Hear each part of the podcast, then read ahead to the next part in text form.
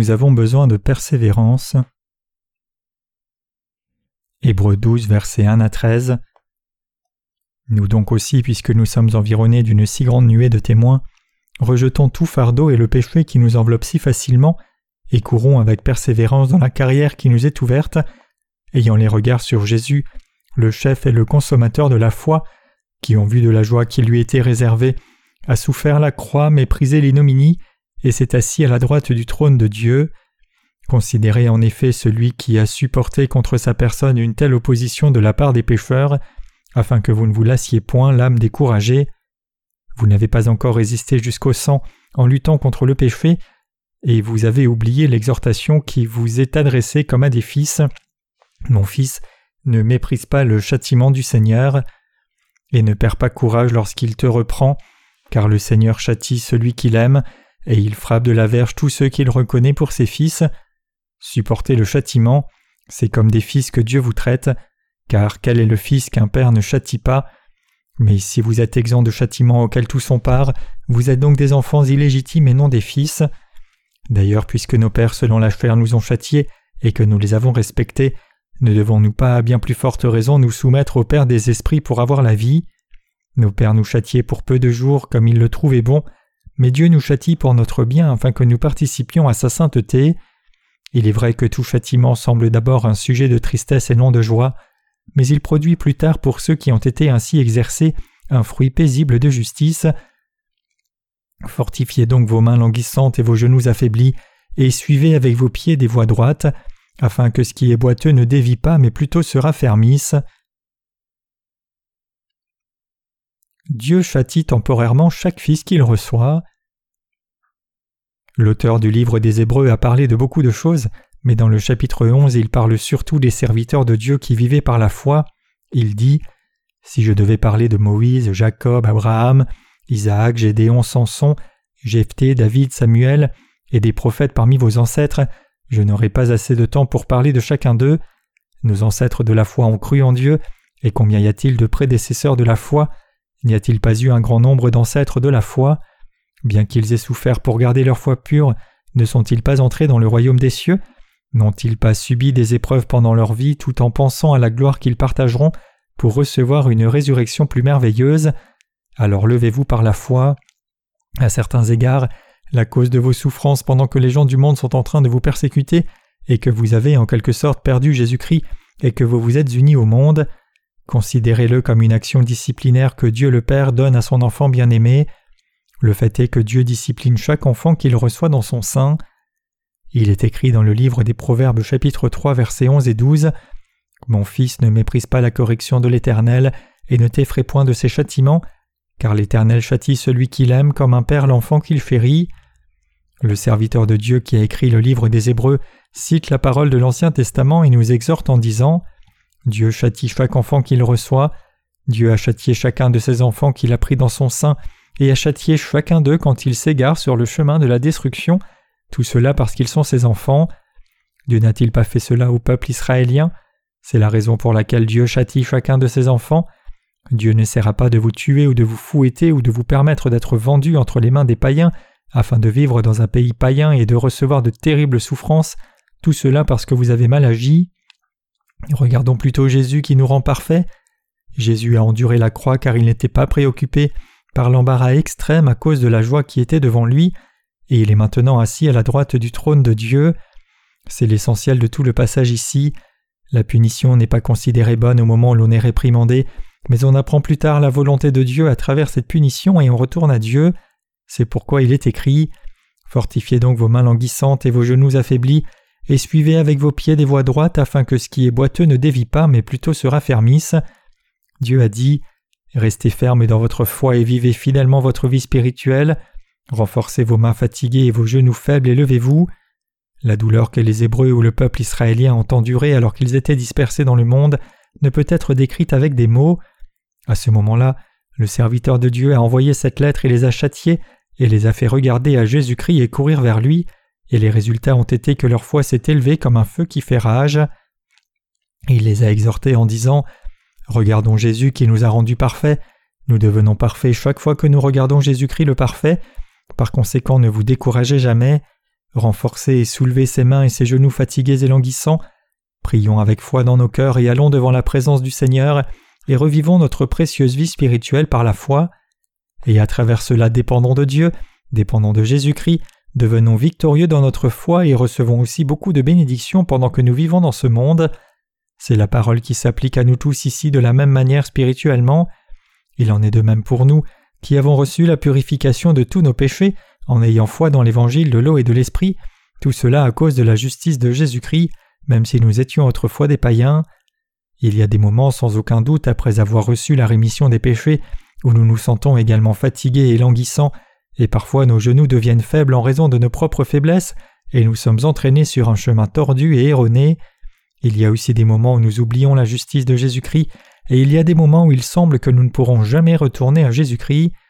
Mais dans des moments comme ceux-ci, nous devons nous tourner vers Jésus-Christ et regarder son œuvre, et la façon dont il a effacé tous nos péchés par l'évangile de l'eau et de l'esprit, et croire fermement à nouveau du cœur, être reconnaissant et en dépendre pendant que nous continuons à vivre dans ce monde.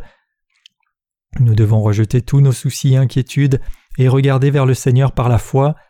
Ce n'est qu'alors que nous pouvons devenir une personne parfaite et fortifier nos genoux faibles fermement et venir suivre Jésus-Christ par la foi, devenir le peuple parfait devant la présence de Dieu et recevoir la bénédiction spirituelle et physique de la main de Dieu. Nous sommes aussi des gens faibles.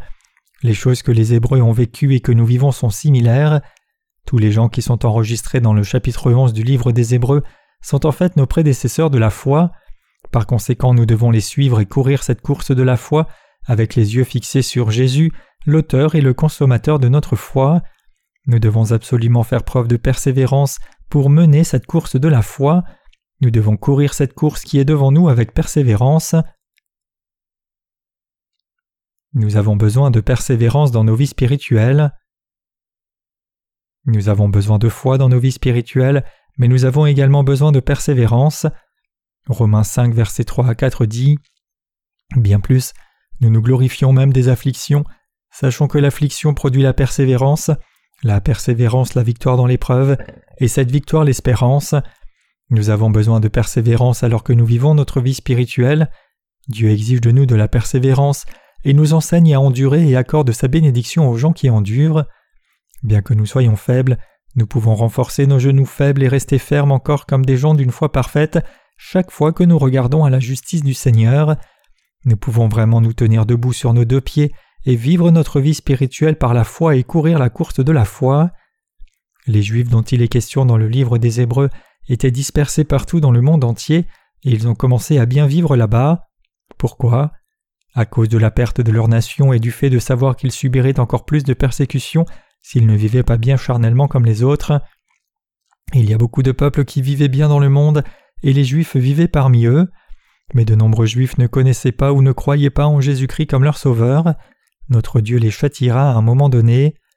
Au milieu des épreuves, ils sauront une fois de plus que Jésus-Christ est leur Sauveur, et se repentiront et retrouveront la voie de la foi correcte. De nombreuses difficultés se rapprochent progressivement d'eux comme nous le voyons. Nous devons prier pour leur salut et pour Jérusalem. En suivant les dernières nouvelles sur nos téléviseurs, nous pouvons voir que de nombreux juifs vivent également aux États-Unis. Heureusement, il y a beaucoup de juifs dispersés qui croient en Jésus. Nous devons prier pour eux. Pourquoi? C'est parce que dans le chapitre 12 du livre des Hébreux, notre Seigneur a parlé aux gens qui croient en lui. Les Juifs doivent également se détourner de leurs péchés, se repentir et retourner à Christ. Ils doivent également retourner à Jésus-Christ parce qu'ils sont aussi les descendants d'Abraham. Dieu a clairement dit qu'il les réprimanderait à la fin des temps et les ferait revenir à lui, et donc Dieu veut lever les serviteurs de Dieu qui prêchent l'évangile de l'eau et l'esprit, et il le fera certainement.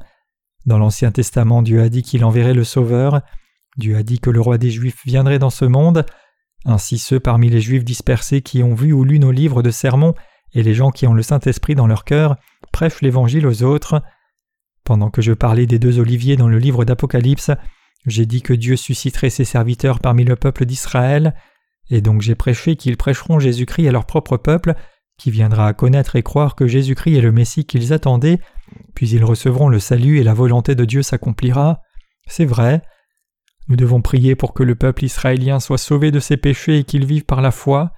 Il y a maintenant autant de soldats entraînés que les nuages, mais nous devons voir s'il y en a qui sont tombés dans le monde et se sont égarés sur un chemin capricieux et se sont égarés de telle manière qu'ils se battent contre nous et la justice de Dieu. Vivre cette vie spirituelle est difficile, mais nous devons néanmoins endurer et courir cette course de la foi. C'est le mode de vie spirituel approprié, et si nous continuons à courir cette course, nous atteindrons la ligne de but. Mais ce n'est pas une vie spirituelle appropriée si nous abandonnons au milieu de la course et n'atteignons pas la ligne de but. Nous devons toujours nous tourner vers Jésus-Christ qui est notre Seigneur, et nous devons toujours courir cette course et le suivre quoi qu'il arrive. L'Église est-elle un endroit où l'on vient et on se repent de l'argent qu'on a escroqué? L'Église est-elle un endroit qui pousse une personne à arrêter de fumer? Ce sont des choses que l'on ne doit pas faire de toute façon pour suivre le Christ. Concernant ces choses, nous n'avons pas besoin de dire aux gens vous ne devez pas faire ces choses, ils doivent savoir que c'est mal. Il y a beaucoup de gens qui ne sont pas les membres de l'Église mais qui mènent une vie plus droite que ceux qui vont à l'Église. Il y a beaucoup de gens dans le monde qui sont droits d'une manière charnelle. Le but de croire en Jésus est-il de devenir un bon samaritain? Jésus est-il venu dans ce monde? A-t-il reçu le baptême de Jean-Baptiste? A-t-il été cloué? Est-il mort sur la croix? En répandant sa force vitale, puis ressuscité d'entre les morts et remonté au royaume des cieux pour cela? Jésus a-t-il accompli toutes ces choses juste pour faire de vous et moi une personne droite? Encore une fois, Jésus est-il venu dans ce monde? A-t-il reçu le baptême? Est-il mort sur la croix en étant crucifié? Ressuscité de la mort pour nous rendre droits parce qu'il y a tant de méchants dans ce monde?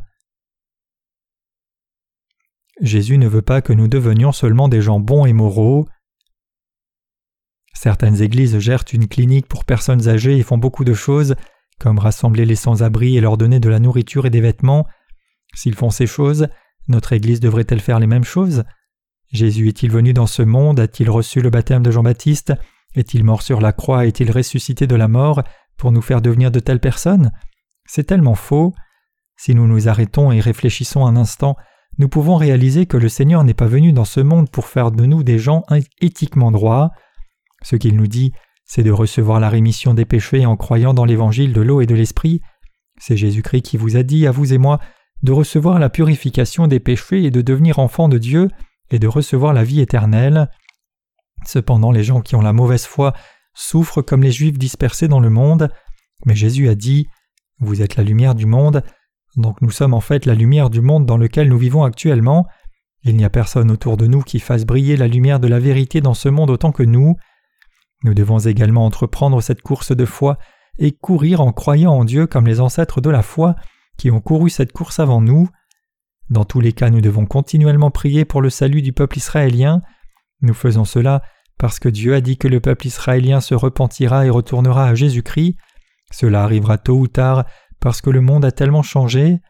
Saint bien-aimé, nous devons nous tourner vers Jésus-Christ et lever nos mains fatiguées et renforcer nos genoux faibles, et nous devons tracer des chemins droits afin de marcher sur notre chemin droit. N'y a-t-il pas des moments où nos mains, nos pieds et nos genoux se fatiguent en servant le Seigneur? Nous avons besoin de persévérance pendant ces périodes. Croyez-moi, nous avons besoin de persévérance. Il est écrit Bien plus nous nous glorifions même des afflictions, sachant que l'affliction produit la persévérance, la persévérance la victoire dans l'épreuve, et cette victoire l'espérance. Romains 5 verset 3. Nous n'aurions pas besoin de persévérance si nous n'avions pas connu de difficultés et que nos plans étaient réalisés immédiatement, mais nous avons besoin de persévérance s'ils ne se sont pas réalisés immédiatement. Dieu veut aussi nous enseigner la foi, mais il veut nous enseigner encore plus la persévérance. Dieu m'a donné la foi qui dit Ce sera absolument accompli si c'est la volonté de Dieu, et donc j'ai la foi que la volonté de Dieu s'accomplira. Par conséquent, je ne deviens jamais déçu, effrayé, découragé ou déprimé quand je pense que c'est la volonté de Dieu. La volonté de Dieu sera absolument accomplie. C'est la volonté de Dieu pour nous de faire des missions mondiales. Alors cela ne se réaliserait-il pas? Ce sera certainement accompli. Ce sera accompli si nous le faisons exactement comme cela par la foi. Nous ne devons pas douter, car ce sera accompli. Ce n'est pas la persévérance de la foi d'arrêter juste parce que ça ne va pas bien pour vous maintenant. Les gens qui croient vraiment en Dieu ont besoin de persévérance pour vivre par la foi qui croit entièrement dans la parole de Dieu.